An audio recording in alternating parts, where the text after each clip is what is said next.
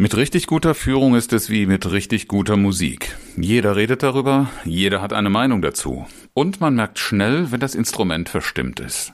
Dann wendet man sich nämlich ab, weil keiner will mehr zuhören oder gar folgen. Wie du die passenden Instrumente für deine Führung findest und auf dich abstimmst, darum soll es in dieser Episode gehen. Und los geht's!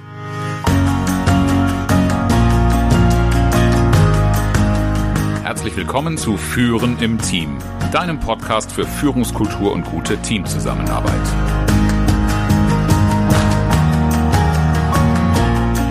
Mein Name ist Oliver Bayer. Ich helfe Teams, ihre Zusammenarbeit zu stärken und Erfolge zu feiern, ohne Verantwortung abzuschieben.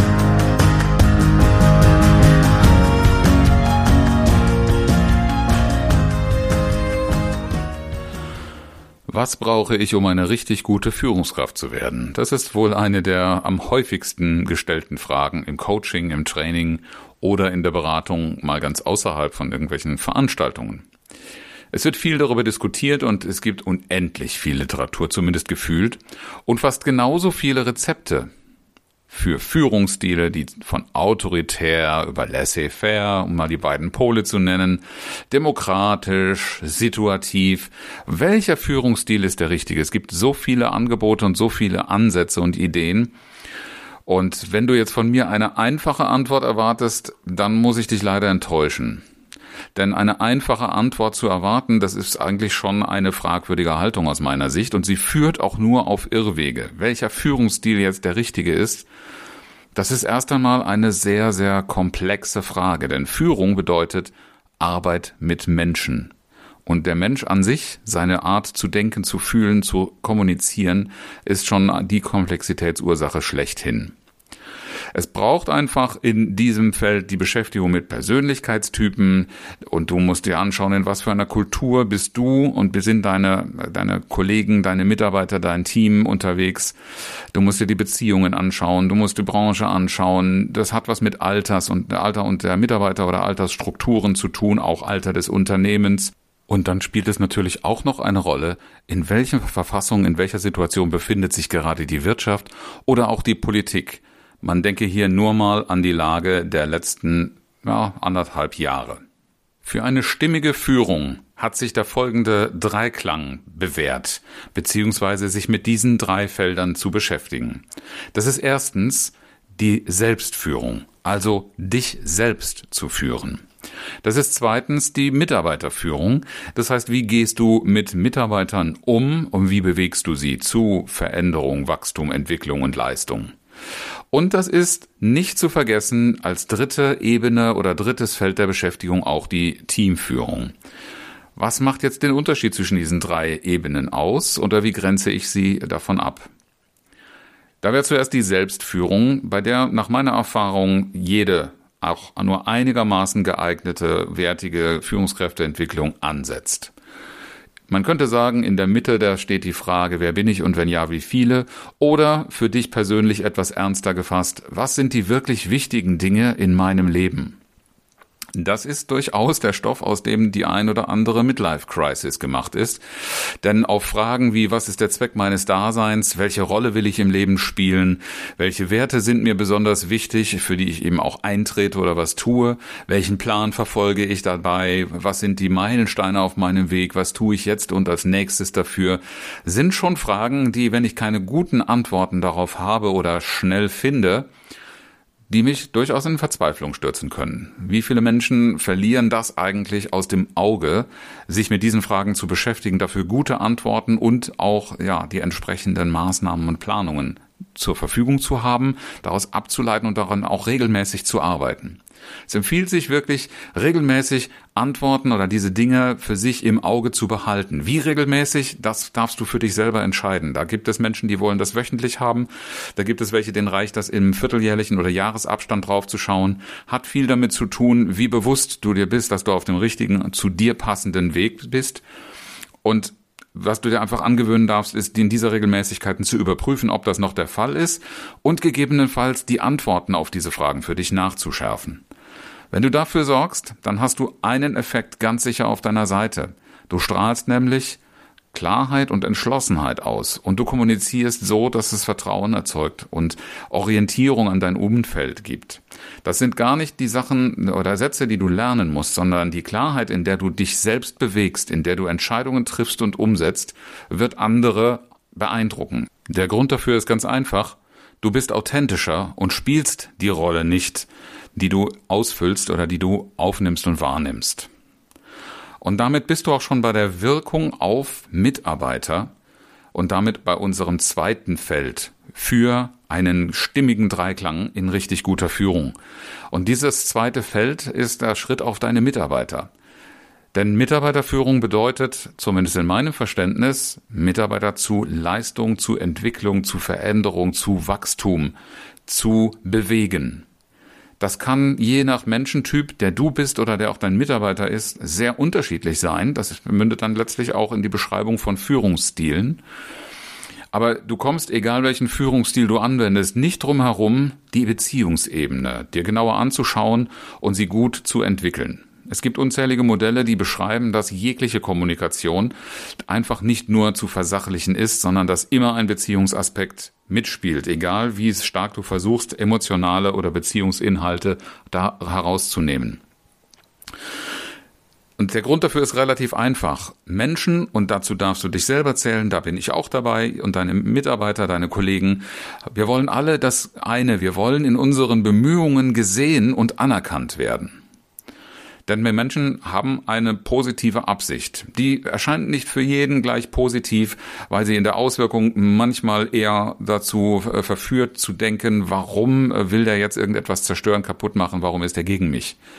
Aber wenn ich die Perspektive wechsle, dann werde ich feststellen, dass Menschen in aller Regel irgendetwas schützen wollen, dass sie positive Interessen haben und in diesen Bemühungen ein Gefühl von ja, Einflussmöglichkeiten, von Wirksamkeit und insbesondere ja, die Wirksamkeit zeigt sich, wenn mir andere zeigen, dass sie mich darin sehen, wofür ich stehe, was ich mache und ähm, das heißt nicht, dass man jede Leistung, ähm, jede beliebige Leistung anerkennen darf als Topleistung, aber erst einmal auch zu sehen, was da passiert, welche positive Absichten da sind, auch wenn das Ergebnis nicht stimmt, das tut niemandem weh. Das ist allerdings etwas, da darf man noch wirklich viel dran arbeiten, denn das erfordert ein gewisses Maß an Kommunikationsfähigkeiten. Ich habe da mal ein paar Schlagworte für dich mitgebracht. Wir werden darauf noch etwas genauer eingehen in den nächsten Folgen dieses Podcasts. Aber aktives Zuhören wirst du vielleicht schon mal gehört haben, Fragetechniken, Feedback, überhaupt Methoden der Gesprächsführung, Konfliktmanagement sind nur einige der Dinge, mit denen du dich natürlich beschäftigen darfst. Und das sind ganz vom Verständnis her nicht einfach nur Dinge, die ich mal wie an der Universität lerne, auf einer Prüfung bestätige und dann, dann habe ich sie irgendwie im Kopf. Das sind alles Dinge, über die ich etwas lernen darf, die ich aber vor allen Dingen üben darf. Denn das sollten die Kommunikationsfähigkeiten eigentlich Dinge sein, die, über die ich nicht nachdenken muss, sondern die ganz selbstverständlich zu meinen Fähigkeiten, so wie das Autofahren und das Atmen und ähm, das Laufen möglicherweise gehören. Es geht dabei, bitte nicht falsch verstehen, nicht darum, dass ich dich zu Everybody's Darling machen möchte. Everybody's Darling ist bekanntlichermaßen Everybody's Depp. Und darum geht es auch nicht. Wir haben ja schon im ersten Schritt gesagt, wir erklären für uns selbst Selbstführung, dass für uns bestimmte Dinge zählen. Und darin will ich nicht beliebig sein, wenn ich auf Menschen zugehe. Aber es geht natürlich schon darum, neben diesem äh, klaren kommunikativen Aspekt auch einen respektvollen Umgang für gemeinsame Lösungen zu zeigen, zu üben. Und das bedeutet, dass du lernen darfst, unterschiedliche Standpunkte auszuhalten. Das ist in unserer Kultur irgendwie nicht so richtig verbreitet. Wir brauchen immer so diesen einen Leitsatz, der richtig ist und der uns auch ermöglicht, die Guten von den Bösen, den, die Richtigen von den Falschen zu trennen. Aber so einfach ist die Welt nicht. Und so einfach wirst du auf die Dauer auch niemanden überzeugen können. Die Menschen, die nach diesem Schema nach Antworten suchen, werden immer wieder enttäuscht. Egal, ob das auf der Suche nach Partnerschaften, nach Freundschaften, in Wahlen oder auch in der betrieblichen Realität, in der Zusammenarbeit ist.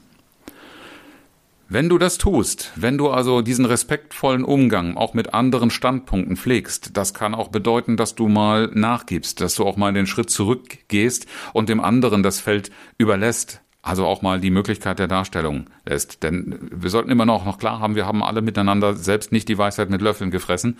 Und je offener wir die Atmosphäre gestalten, in der wir uns auseinandersetzen, desto leichter und desto klarer ist das auch zu verargumentieren, warum bestimmte Entscheidungen notwendig sind und warum bestimmte Entscheidungen auch die Unterstützung deiner Mitarbeiter brauchen.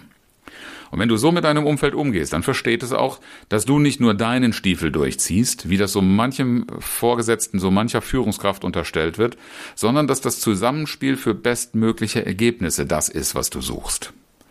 Wenn man dich so kennt, wird man dich in der Mitarbeiterführung auch als eine Leuchtleitfigur leichter akzeptieren, annehmen und dich auch um Rat fragen. Und das ist es letztlich, was dich auch in die Lage versetzt, Menschen dahin zu bewegen, wo ihre Entwicklung, wo ihre nötige Veränderung, wo ihr Wachstum und das erforderte Maß an Leistung wartet. Für unseren Dreiklang fehlt noch die dritte Komponente. Und äh, auf diesen zwei Beinen, die wir jetzt schon haben, kann man schon viel bewältigen, aber es fehlt noch ein drittes für eine stabile, für eine richtig gute Führung. Und das ist das Feld der Teamführung. Was macht es anders? Du hast eine sehr viel komplexere Masse mit deinem Team vor dir. Denn wenn wir vielleicht erstmal davon reden, was ist ein Team? In meinem Verständnis ist ein Team jetzt nicht nur du und dein einzelner Mitarbeiter oder die Mitarbeiterin, sondern eine 1 zu N Kombination. Ich gehe also hier in den Ausführungen davon aus, dass du nicht nur mit einem einzelnen Mitarbeiter oder Mitarbeiterin zu tun hast, denn dann wäre es tatsächlich schon fast erledigt. Dann müssten wir nur noch im Rahmen eines Teams klären, was ist das gemeinsame Ziel, die gemeinsame Aufgabe dementsprechend auch der Beitrag. Und wie sieht die Aufgabenteilung aus? Welchen Platz hat, hat jeder? Welchen Beitrag leistet er? Und wie ist die Zusammenarbeit und das Zusammenspiel definiert? Denn wenn du ein Team nach dem Motto hast, der eine und die andere können ohne weiteres ihren, ihre Leistung ohne Zusammenspiel mit jemand anderem erbringen, dann ist das nicht mein Verständnis von Team, auch wenn es oft so genannt wird. Hier soll es also darum gehen, die volle Komplexität äh, auszuhalten und damit einen guten Umgang zu finden. Und dazu zählen zum Beispiel die Beziehungen untereinander. Denn so gut deine Beziehung zu jedem einzelnen Teammitglied ist, das stellt noch lange, lange nicht sicher, wie die Beziehungen, dass die Beziehungen untereinander zwischen den Teammitgliedern funktionieren. Denn du hast, magst es ja gelernt haben, das gut moderiert haben im Gespräch. Zwischen diesen Menschen passieren Dinge, die kannst du nur begrenzt beeinflussen, fördern, unterstützen oder auch unterbinden, auch wenn sich so manche Führungskraft das wünscht. Es gibt da halt oft eine Vorgeschichte. Nicht nur zwischen Einzelnen, sondern auch zu, zu dem, was vorher erlebt worden ist. Es gibt eine Kultur, in der du dich bewegst. In dem Unternehmen, das habe ich oft erlebt, wenn ich zu neuen Kunden kam, dass ich überhaupt erstmal diese Kultur, was ist hier üblich, was ist normal, was ist erwartet, worauf ist man stolz, was ist in der Vergangenheit schon schiefgegangen, diese ganzen Geschichten, daraus bildet sich eine Kultur und ein Miteinander, ein Bewusstsein. Und das gilt manchmal nicht nur für das ganze Unternehmen, sondern auch für einzelne Abteilungen. Wenn man genauer hinguckt, wird man immer wieder feststellen, es gibt da eine Kultur. Und daraus erwächst natürlich auch die möglicherweise notwendig empfundene Arbeitsorganisation. Die wird ja nicht einfach nur auf dem Papier definiert, sondern die ergibt sich auch oftmals aus gemeinsamen Erlebnissen, wer was gut, wer was nicht so gut gemacht hat. Da verschieben sich Dinge. Also Arbeitsorganisation ist zwar technisch gut beschreibbar, entwickelt sich aber eben oft aufgrund einer Gruppendynamik. Und die Arbeitsorganisation, machen wir uns bitte nichts vor, die ist nicht nur innerhalb des Teams, sondern auch in Schnittstellen nach außen. Und je nachdem, mit welchen externen Partnern wir zu tun haben, entwickeln sich auch da ganz eigenartige Dynamiken, die nichts damit zu tun haben, was du unmittelbar mit deinen Mitarbeitern machst, wie du mit ihnen sprichst, sondern was da unter Umständen vorher vorgefallen ist, wo du möglicherweise gar nichts von mitbekommen hast. Es ist in dieser Komplexität eben nicht alles offen sichtbar. Und als ob das noch nicht genug wäre, kommen natürlich auch noch die individuellen Werte, Ziele und deren Umsetzung für jedes einzelne Teammitglied dazu. Im negativen Fall sind das Hidden Agendas.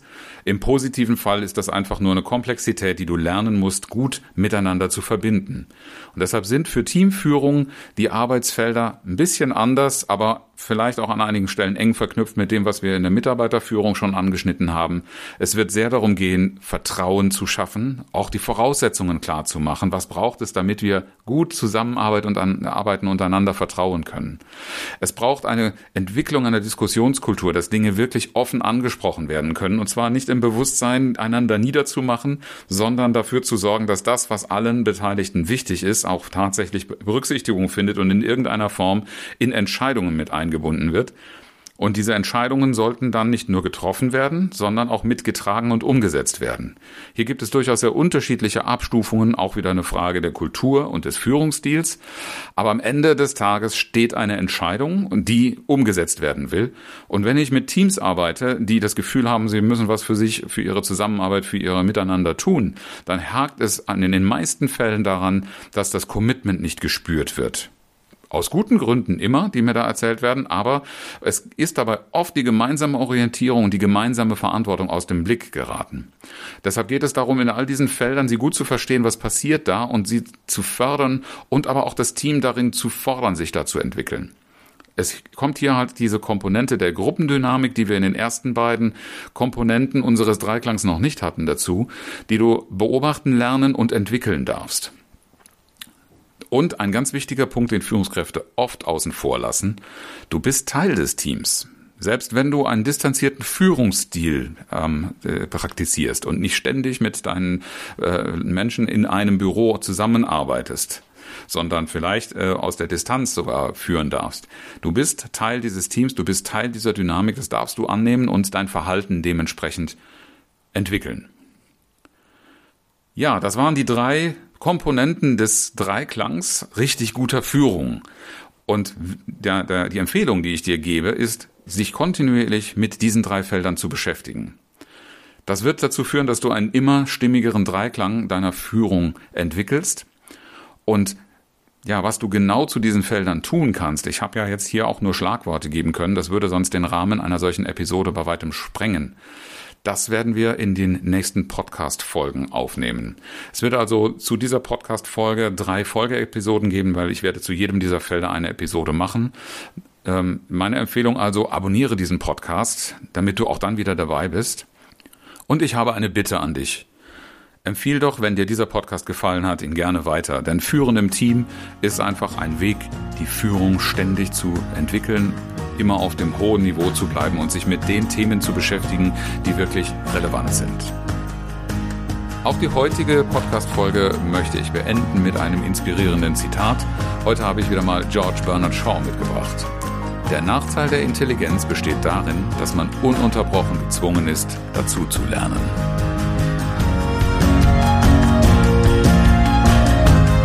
Herzlichen Dank fürs Zuhören und schön, dass du dabei warst. Bis zum nächsten Mal in diesem Podcast, wenn es heißt Führen im Team, Zusammenarbeit stärken und Erfolge feiern, ohne dass Verantwortung abgeschoben wird. Ich freue mich auf dich.